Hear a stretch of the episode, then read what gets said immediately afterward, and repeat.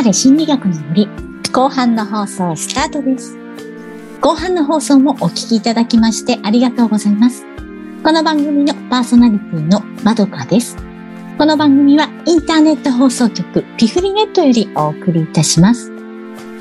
今回の放送というのはね、あの、集まれ動物の森のゲーム内で料理ができるようになりましたがね、実はね、私はあの、現実の世界では料理があんまり好きではなくて、とにかくね、料理をしている時間を短縮したくて、時短料理ばっかり作っていて、一手間を加えたら美味しくなると分かっていてもね、どうしてもね、手を抜きたくなってしまっていますので、苦手なこともね、楽しいと思えるようになる考え方や心理的なアプローチ方法を林先生に聞いてみました。どうやったらね、行動できるかということを考えるにあたって、まずね、行動の土台を教えてもらったのですが、行動の土台は、まず1、あり方、原動力、ミッションということなんですね。そして2番は感情、3が行動の3つで、こう、1のね、あり方といったのが家の1階、2の感情が2階、3の行動が、えー、家のね、3階と考えるといいそうです。家はね、1階から建てないと2階を作れませんし、3階はね、2階がないとね、作れませんよね。例えばなんですけどもね、阪神大震災の被害者の方が消防士になったというお話をね、聞いたことがあるかもしれませんがね、行動を達成するためには、え先ほどね、あの例で言った1階のあり方、え、このミッションがね、一番大切なのでね、この場合はね、阪神大震災の体験から消防士になりたいと強く思って訓練とかの辛さにも耐えられる。もうね、絶対消防士になってね、自分が今度は助ける側になりたいという強い気持ちから乗り越えることができたんですよね。あとはね、ダイエットしている人なんかはね、こう、あり方、一回のあり方ですね。これがね、しっかりしていない人も多いようで、そもそもなんで痩せたいと思ったのかのね、こう原動力になる部分が曖昧な場合、美味しいものをね、こう食べるのを控えたり、毎日運動をね、したりすることをね、続けられなかったりしますよね。でもね、例えばなんですけども、自分の好きな人がね、痩せている人が好きと知ったらね、まあその人に好かれるために頑張りたいと思ったらね、あの、続くかもしれませんよね。ダイエットいろんな我慢もね。そしてね、あの、今1階の、えー、あり方、ミッションのお話ししたんですけど、次にね、2階の感情なんですけれども、これは感情が苦しかったり嫌だったり、こう、負のね、感情だとね、頑張れないんですよね。感情のコントロールがね、大切になってきますけれども、この場合ね、簡単なのは、苦しいことや嫌だなって思うことを楽しいことにね、くっつける方法なんだそうです。例えば、歩くのが嫌いな人に、こう好きな写真をくっつける。こう写真撮るの好きだったらね、あの大好きな写真だったら撮影しに行こうとね、自然にね、たくさん歩いて行ってたりしますよね。そしてね、私のようなゲーム好きな方はね、歩きながらこうやるゲームにハマるとね、どんどん歩きたくなっちゃうかもしれませんよね。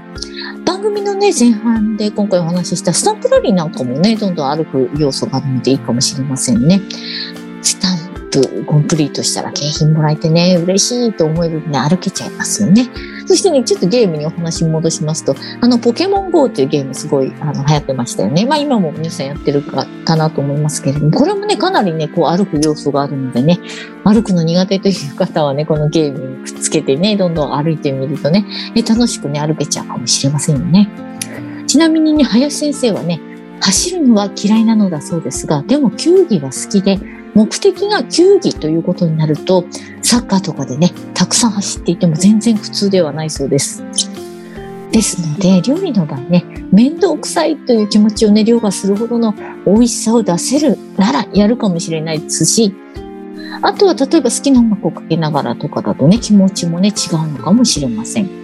美味しい料理を想像してね、ワクワクを膨らませるのも効果的で、美味しくすることに楽しいと思えるように工夫するといいようなんですけれどもね。うん、なんといっても私の場合はね、とにかく料理をしている時間を短縮したいという気持ちがね、大きいのでね、まあ、早く終わらせたいなっていつも思ってるんですよね。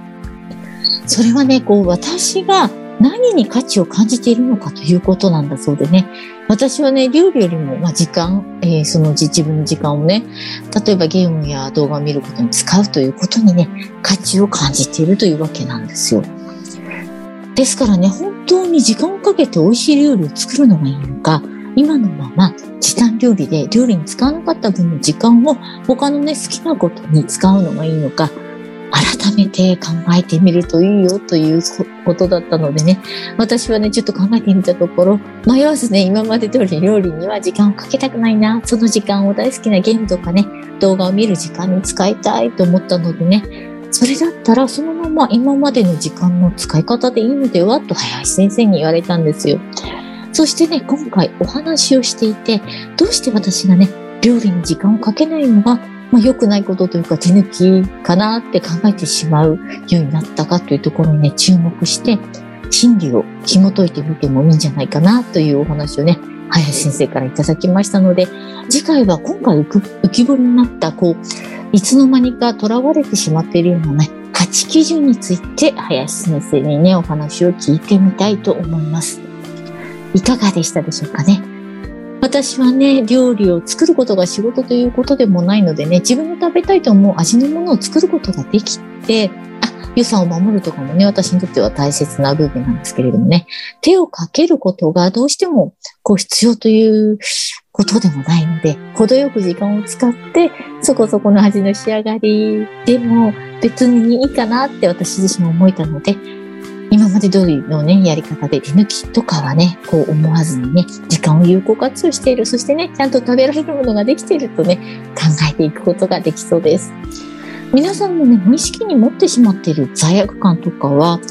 実は感じる必要のない感覚かもしれませんので、改めて考えてみるといいかもしれませんよ。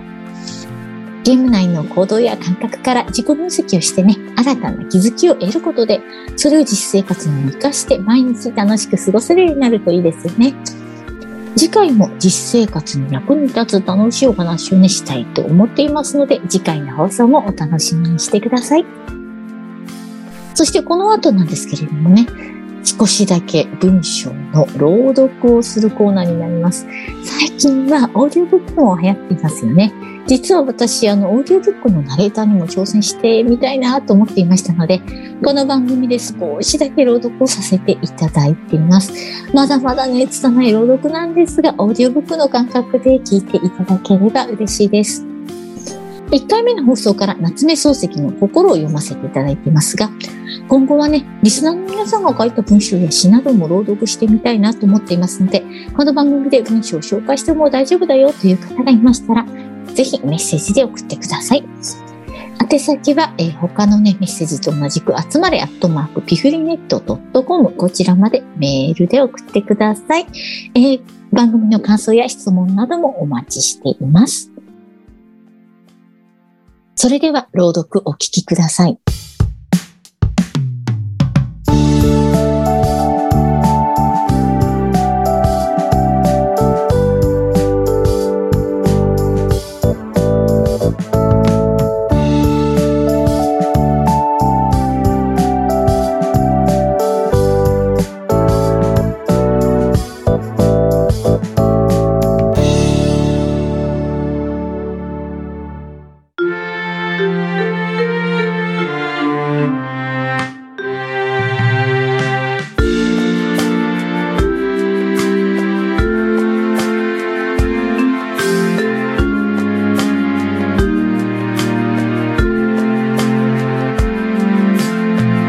その後、私は奥さんの顔を見るたびに気になった。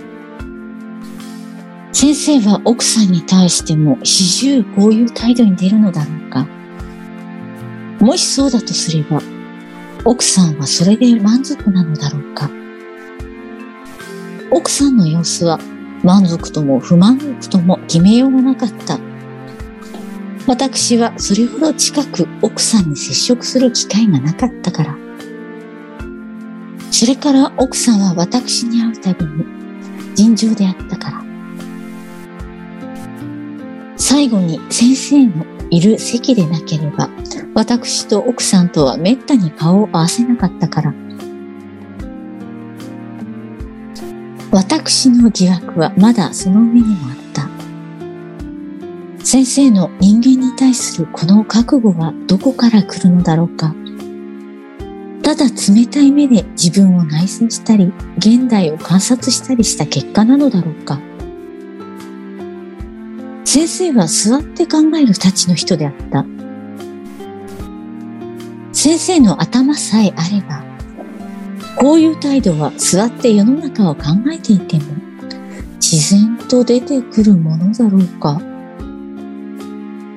私にはそうばかりとは思えなかった。先生の覚悟は生きた覚悟らしかっ火に焼けて冷却しきった石像家屋の輪郭とは違っていた。私の目に映る先生は確かに思想家であった。けれどもその思想家のまとめ上げた主義の裏には強い事実が織り込まれているらしかった。自分と切り離された他人の事実でなくて、自分自身が痛切に味わった事実、血が熱くなったり、脈が止まったりするほどの事実が畳み込まれているらしかった。今日のところの朗読はこの辺で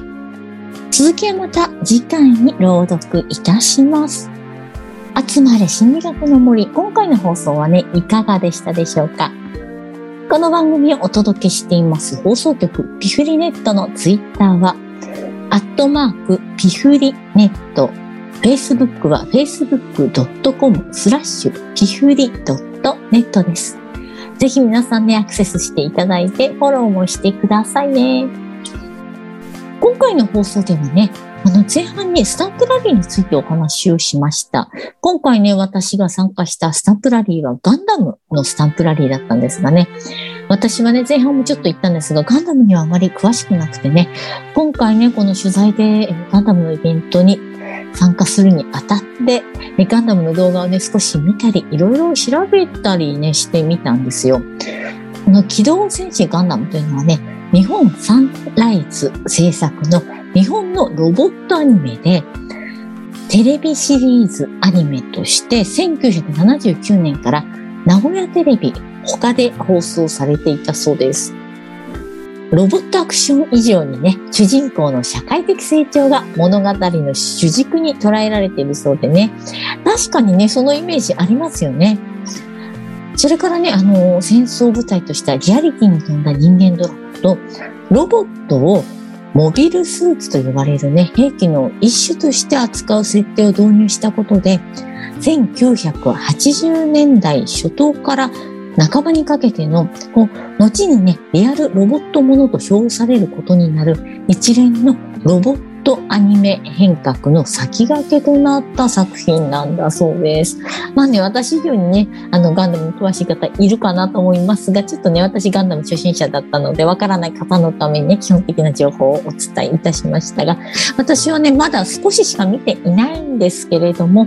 動画配信サービスなどでもね、見られるのでね、もう少し見てみたいなと思っています。見たことない方もね、ぜひあの、見てみるとね、楽しいかもしれませんよ。そろそろね、番組エンディングのお時間となりますが、この番組では皆様からのメッセージお待ちしています。ぜひメールで送ってください。宛先は、集まれアットマーク、ピフリネット .com です。atsumare アットマーク、pfrinet .com になります。ピフリネットというふうにね、検索していただいて、ピフリネットのホームページをご覧いただきますと、集まれ心理学の森のページから、私の SNS も見ていただけますので、そちらもね、ぜひご覧いただきまして、フォローもしていただけると嬉しいです。よろしくお願いいたします。それでは今回の放送はこの辺で、次回の放送は4月4日から配信予定です。もう新年度ですね。次回もぜひ聞いてくださいね。ではまたお耳にかかりましょう。この番組のパーソナリティは私、まどかでした。この番組はインターネット放送局ピフリネットよりお送りいたしました。